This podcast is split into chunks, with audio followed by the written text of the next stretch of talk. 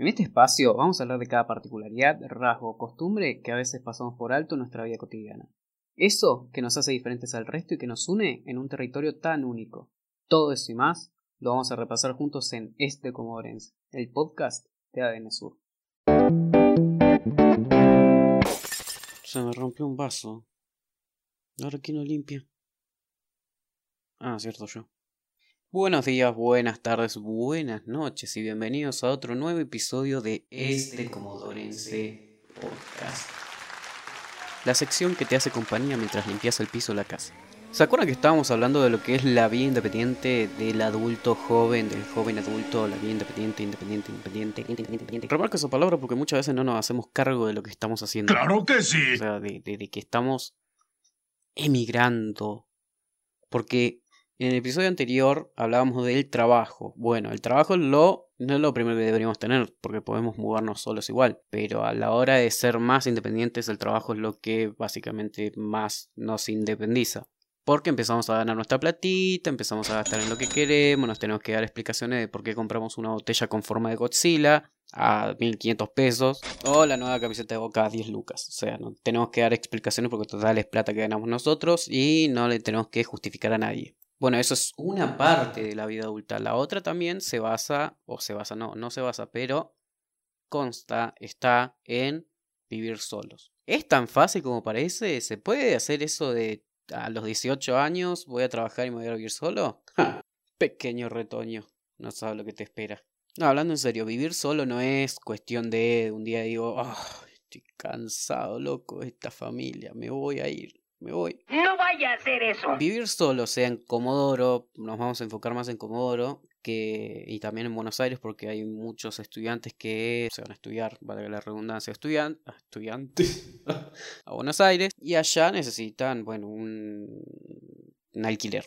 Una casa, una, una casa no, suelen ser departamentos. Acá no suelen ser departamentos, suelen ser casas o departamentitos en casas, patio de casas, departamentos, edificios, temas. Sea donde sea que vayas, vas a vivir solo. No es, eh, o sea, es y no es poner música todo el día, lo que quieras, obviamente sin molestar a los vecinos. Y también lavar los platos que tenés hace tres días, cochino. Fíjate lo que haces. Y justamente en estas secciones donde tuve una ayuda bastante importante de parte de ustedes, que les pregunté en Instagram lo mejor y lo peor de vivir solos. Sea en alquiler, sea con amigos, sea donde sea que sea lo mejor y lo peor. Y muchos coincidieron en que lo mejor es cocinarse solo. Y también otros en que lo peor es cocinarse solo. ¿Por qué?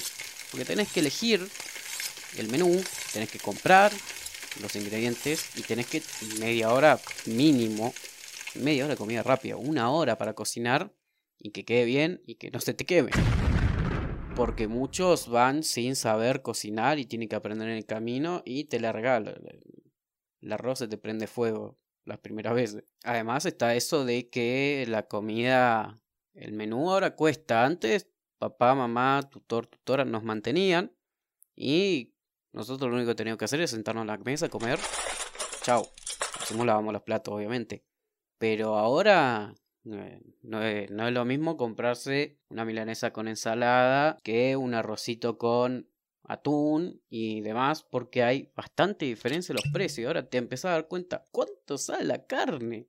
Y este podcast se está grabando en mayo del 2021 y si lo escuchás en mayo del 2022 va a decir, ah, pero qué ofertón que la carne ese entonces, ahora está 40 mil Albertitos. Y hay cosas que empezás a descubrir en el camino que existían. Por ejemplo, Mike Muñoz dijo que lo peor de vivir solo es que se te descongele la heladera, tape el inodoro, prenda fuego algo y estar solo e indefenso. Bueno, lo de prender fuego algo es bastante complicado, pero puede pasar también. Y te pegás un...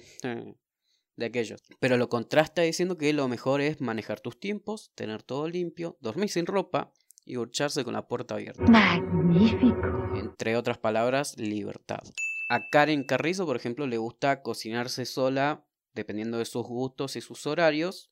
Dice que viviría dulce si fuera por ella. Y lo malo, atentos, esto, si todavía no te fuiste a vivir solo, después te va a pasar seguramente porque le pasa al 97% de los estudiantes, estudiantas y personas que se van a vivir solos, volverse intolerante al otro cuando hay que volver a convivir. Al menos tienes razón. Eso es verdad verificado por la Universidad de Mississippi. Hablando en serio, uno se acostumbra a esa libertad de eh, tener sus horarios, de no tener que limpiar algo de otro, sino siempre lo propio, el baño, eh, qué sé yo, la cocina y todo eso se ensucian por eh, nuestras actividades y no por, por otras personas, qué sé yo, familiares, quien sea, pero cuando tenemos que limpiar es solamente tenemos que limpiar lo que nosotros ensuciamos. Eres muy amable. Como lo que tengo que hacer yo ahora. Por eso tocó un podcast un poco más cortito, pero más fácil de escuchar. Y bueno, ahora toca limpiar, cocinar, estudiar, bañarse, lavar la ropa, limpiar el baño. La vida del ocupado, ¿viste? ¿Y a vos qué es lo que más te gusta de vivir solo y lo que menos te gusta de vivir solo? Tendrán que ayudarme.